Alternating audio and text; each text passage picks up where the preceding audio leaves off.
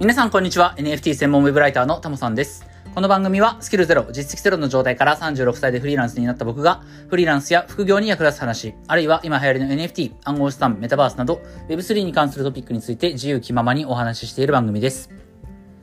はい。ということで、今日も早速やっていきましょう。今日のタイトルはですね、これまでに獲得したアローリストと詐欺を回避する工夫について解説ということで話をしようと思います。えー、っと、もう今日はね、夜、23時なんですけれども、今これを撮ってるのがね、今この瞬間がほぼ23時なんですけれども、えー、ちょっとね、昼間外出したりとか、で、外でそのまま仕事をして、食事もね、あの、昼も夜も外で食べたので、えー、さすがにね、ちょっと外でね、音声配信、僕まだやったことないんですよね。まあ、どこでもできる、この、仕事ではあるんですけれども、なんだろうな、むしろ人がいないところだったらいいんですよ。海辺をこう歩いてて誰もいないところとかだったらスマホ片手に喋っても全然いいんですけど、やっぱり街中とかね、今日もそのまあフリーランスの人とかがね、働きやすい、えー、まあカフェみたいなところで、えー仕事はしてたんですけれども、やっぱりちょっと離れたところに人はいるわけですから、その中でちょっと音声配信をする勇気はまだ僕にはないなということで、まだ自宅以外で音声配信したことないんですけれども、なのでね、えっ、と今日はちょっと外で撮ることはできなかったので、えー帰宅してお風呂も入って23時ということでね、今、喋ってますと。はい。で、まあ、こんな時間なので、まあ、その、割と簡単めな話をしようと思ったんですけど、まあ、いざタイトルをつけてみるとね、あの、これまでに獲得したアロアローリストと、まあ、その NFT を触るにあたってね、詐欺を回避する工夫ということで、まあ、割かし大事な話ではあるんですけれども、僕にとってはあんまり準備しなくてもね、喋れるネタということで、まあ、簡単に喋れるかなと思ってね、えーまあ、この時間ですから、えーこの内容にしましたと。はい。で、まあ、AL、アロリストに関することと詐欺に関すること、ちょっとタイトルの通り2つ話があるので、まあ、本当はね、別々に話した方がいいなと思うんですけれども、どうしてもね、この2つが、まあ、僕の中ではこの、まあ、同じような、その、行動の方針、自分のその NFT に関わる、まあ、フリーミントの NFT を獲得するとか、格安ミントの NFT を獲得するとか、そういった行為を行う中で、この二つは、まあ、セットみたいなものなんでね、アローリストを獲得することと、まあ、自分なりに詐欺をかい、詐欺、詐欺、詐欺に合わないようにね、えーするための工夫、これはもうワンセットみたいなものなので、まあ、タイトルはね、ちょっと、なんかテーマが二つあるように見えますけれども、まあ、えー、ニコイチでお話をしたいと思います。はい。で、えっ、と、まず、これまで僕がね、獲得した、まあ、NFT のアローリスト。まあ、言うたらば、あジェネラティブ NFT のアローリストについてね、話をしようと思うんですけど、えーっと、まあ、だいぶね、やっぱりこの、昨年の11月頃かな、えー、青パンダパーティーが出た頃にすごく盛り上がったあタイミングだったりとか、えー今年の1月ですね、えー LLAC が昨年末に出て、今年の1月の初週ですね、1週目ぐらいは盛り上がってた。あの頃のやっぱりフロア価格とか、まあ、イーサリアムの価格は今の方が伸びてますけれども、えー NFT のね、国産のジェネの NFT のフロア価格はやっぱり下がってるので、まあ、えっ、と、最大で僕はね、あの、獲得した、えーアローリストを全部ミントして、えー含み益で1000万円ぐらい出てた時があるんですけれども、今現在含み益は、えっ、と、600万円ぐらいという感じになってます。600万円ないかなはい。だいぶね、その国産の NFT の価格が下がってきてしまってるんでね、LLAC なんかは最大4イーサぐらいかな。えー CNP も3.3イーサぐ、3.3イーサぐらいまで行ってたと思うんですけれども、今だいぶね、その半分を切るぐらいになってきてるんでね、APP とか、あの、あと七部会もね、だいぶ下がってしまってはいるので、えー含み益はだいぶ少なくなってはいるんですけれども、それでもね、600万円ぐらいの含み益が出ているということで、じゃあ、この、まあ、あ今のところ出ている含み益ですね。まあ、当分売るつもりはあんまりないんですけれども、まあ、ちょこちょこ、えっと、売るば、売らざるを得ない場面はあったんでね、いくつか手放した NFT ありますが、えっと、今現在持ってる NFT、たちですね。まあ、やっぱり600万円とかね、数百万円って言ったら大きな金額じゃないですか。で、それが、まあ、どういった経緯で、あの、生まれたか。つまり、どういう流れで、それらのアローリストを獲得したのかっていうところをちょっとお話をしようと思います。まあ、なんとなくね、その、今日本の NFT のことをこう、触ってる人はね、わかると思いますけども、基本的には CNP、あるいは御三家、えー、そして ICL、あの、池早仮想通貨ラボですよね。まあ、そのあたりを起点にしているので、やっぱり今からこれらの NFT を購入してね、えー、御三家を揃えて ICL に加入するっていうのは、これは多分百数十万円かかると思いますから、今からその状況を整え整えるっていうのはすごく難しいことではあると思います。金銭的にはすごくお金がかかるので、難しいとは思いますけれども、まあその点、だいぶ先行者優位はと、優位は取ったのかなっていうふうに思います。CNP もかなりフロアの低いところで、えー購入しましたし、まあそのおかげで LLAC とか APP もね、獲得できたっていう流れがあるので、まあ、うーん、まあ僕なりの今日はね、タイトルの通りですけれども、獲得し、アローリストを獲得するための、まあ、まず自分なりの戦略ですよね。どんなあスタンスでアローリストをゲットしてそれをミントしていったか。うん。で、一方で、やっぱりその、むやみやたらにアローリスト獲得して NFT をミントしようとすると詐欺に遭う可能性が高まるので、僕はかなり守りの投資、守りの、えー、NFT のミントしかしてないんですよね。なので、まあ自分なりの作業、作業回避する工夫についてっていうところは、まあ抱き合わせるお話をするということで、えっ、ー、と、まあちょっと早く本題に行きたいと思うんですけど、まず、えっ、ー、と、そうですね。まあ順番に話していくのがいいかな。今僕が持ってる NFT コレクションを、NFT をね、まあちょっとこう順に見ながら、えー、まあそれをどういうふうに入手したか、獲得したかっていうところをちょっとお話ししたいと思うんですけど、はい。えー、なのでね、えー、まあちょっとダラダラと いろんな NFT の名前が出てくることになりますが、ちょっとお付き合いいただければ、聞きたい人はね、お付き合いいただければいいかなと思います。えっ、ー、と、まず CNP ですね。CNP は、えー、僕は全部、今複数体も、6体持ってますけれども、えー、全部、二次流通で買いました。えー、CNP は、まあ当時、そのリリースするあたりであんまり情報を追いかけきれていなかったので、えー、初期でミントすることはできなくて、フロアでね、6体拾ったという感じになります。で、まあ、これはやっぱりその含み益すごく出ているわけですけれども、えー、この CNP を起点としてですね、まずはいろんな NFT をゲットすることができたというところですね。えー、で、まず CNPJ。えー、CNPJ がゲットできて、えー、これは、あまあ、初期でミントしましたから、えー、購入価格は、要は300円ですね。当時のイーサが、イーサがかなり、えー、価格が低かったので、えー、当時300円で、えー、CNP は、CNPJ はゲットしていますと。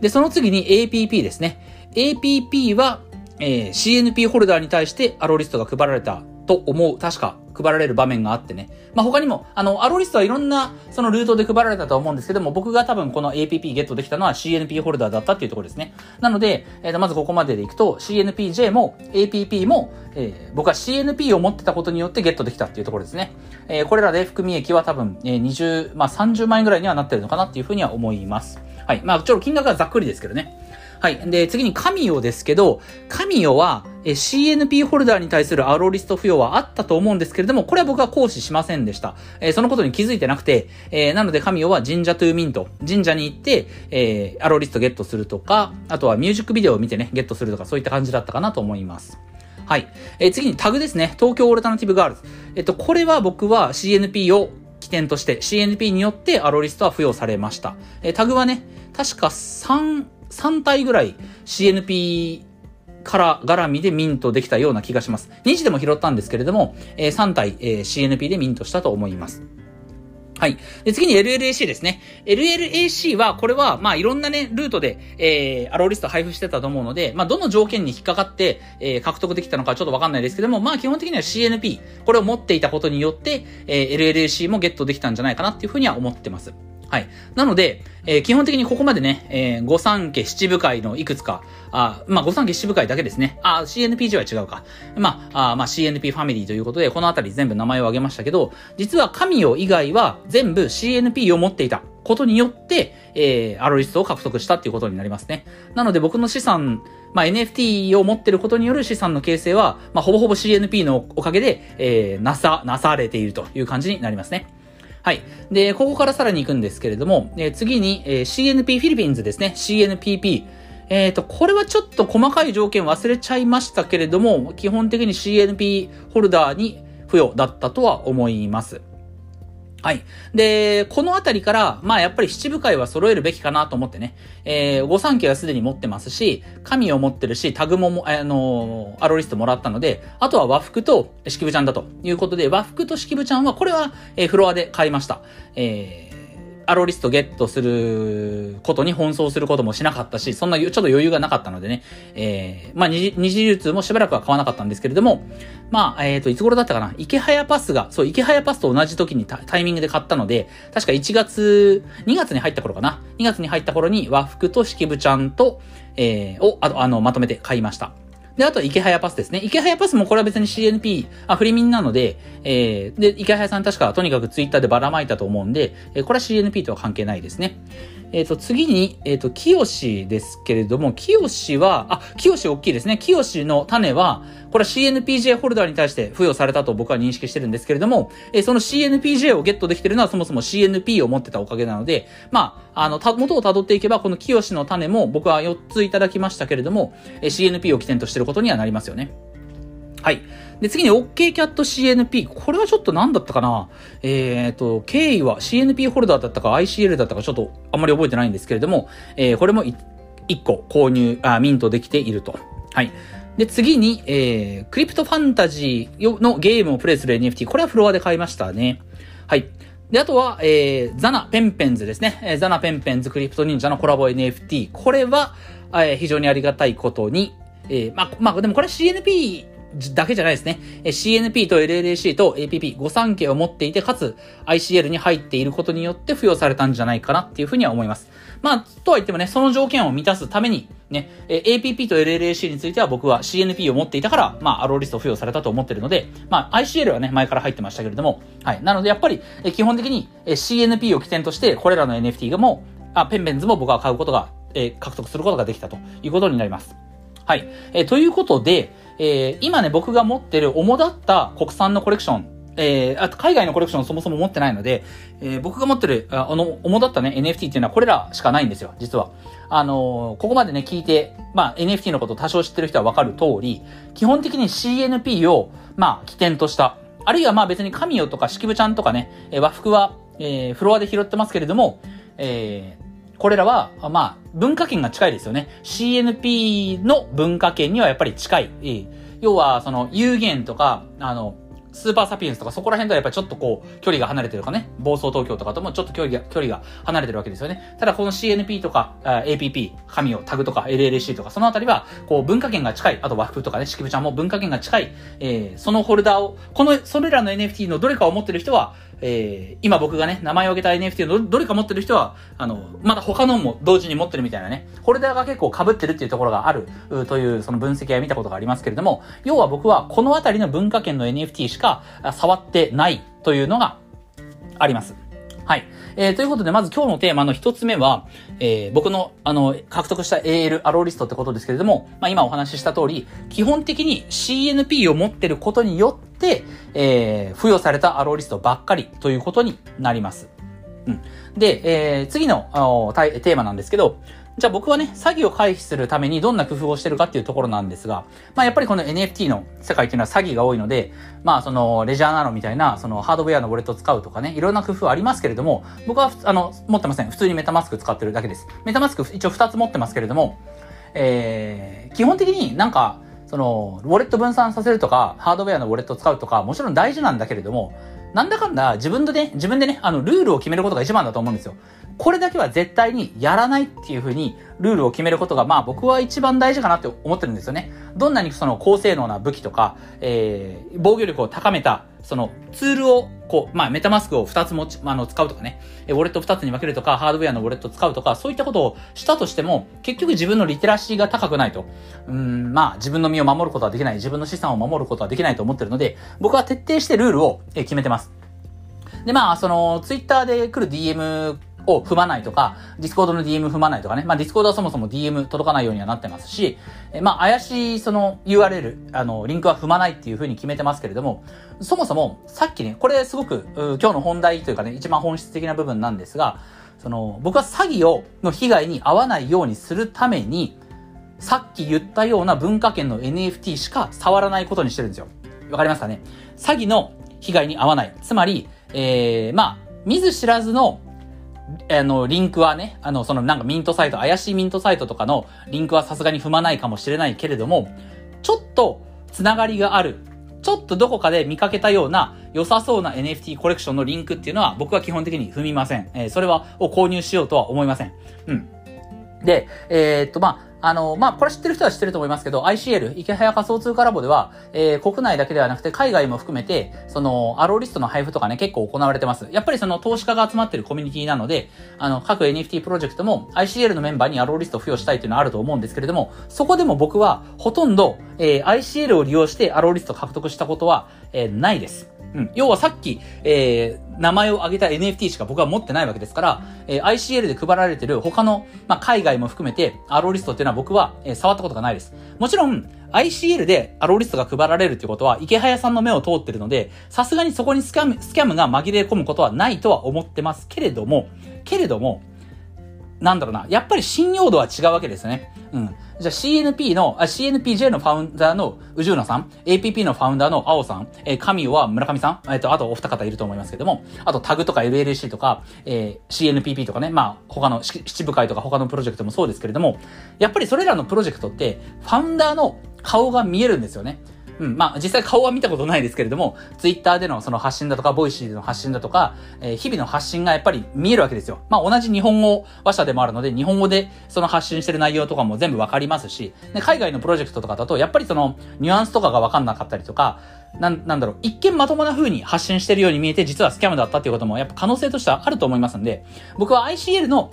あの、アロリスト配布の、えー、チャンネルので、えー、流れてる NFT もそう簡単には、あの、手は出さない。ていうか、基本的に手は出さないようにしてます。うん。まあ、これは本当は、あの、機械損失なのかなっていうふうに思うんですよね。せっかく、その、入会金は払って、えー、コミュニティに入ってるので、もっとその、ICL で配られる、え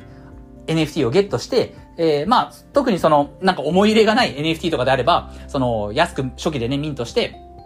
えー、すぐに売り抜けてね、まあ、あの、ひぜ、小銭を稼ぐ。まあ、2万円、3万円とかのね、えー、小銭は昨年だったら稼げたんじゃないかなっていうふうに思うんですけれども、それは、まあ、んまあ、機械損失というかね、なんかもったいなかったなっていう気持ちもするけれども、まあ、そのおかげで今のところ、えー、詐欺には一切合ってないと。うん。CNP をはじめとする、まあ、御三家とか七部会とかね、えー、あるいは近い文化圏の NFT、まあ、さっき名前を挙げた NFT だけですよね。それらにしか手を出してない理由はなんでかっていうと、詐欺に絶対合わないためなんですよ。ハードウェアウォレットも使ってないし、まあメタマスクは一応分割してるけれども、えー、それでもね、えー、めちゃめちゃ防御力を、その、環境的に高めてるわけじゃない。うん、その僕が絶対詐欺に合わないように心がけてることは何かっていうと、もうファウンダーの顔もわかる。えー、その NFT プロジェクトがどんな文化かも、どんな文化を持ってるかもわかる。うん、非常にその、プロジェクトのに対する僕自身の理解度も鮮明で、えー、それが理解できるぐらい、鮮明に理解できるぐらい、プロジェクトの情報がちゃんと開示されてるプロジェクトしか、えーえー、僕は触らないことにしてるんですね。うん。それがたとえ、まあ、信用度が高い池早さ、あの、ICL の、えー、アローリスト配布のチャンネルで、えー、出てるようなプロジェクトであったとしても、僕は基本的に触らないっていうふうに決めてます。そのために機械機械損失が生まれたとしても、それはしょうがないと。えー、むしろ、詐欺にあって自分のウォレットから全部 NFT 抜かれる方が、まあ、大きな損失なので、基本的には CNPJ とか APP とか LLC とかね、えー、まあ、アロリストゲットしたわけじゃないですけど、和服とか式部ちゃんとかね、その近い文化圏の NFT しか僕は絶対に触らないというふうにしてます。ね、国内のあの NFT でもっと、あの、ま確実に国内の NFT, NFT で近い文化圏じゃないけれども、文化圏的には遠いけど、ちゃんと信頼できるはずのプロジェクトというのはっていうのは絶対あります。あることは分かってるんだけれども、僕はそれすらも、えー、買わないことに、えー、手を出さないことにしてます。うん。まあ、それはやっぱり、なんだろう、他の文化圏とか、他のやっぱり文化、風土が違う NFT を触ると、なんかやっぱりそこの風土をちゃんとキャに、風土とかなんか文化にね、キャッチアップしなきゃいけないというか、そこを理解しなきゃいけなくなるっていうのが、まあ自分自身のその脳みそのリソースを割くことになっちゃうなと思ってるので、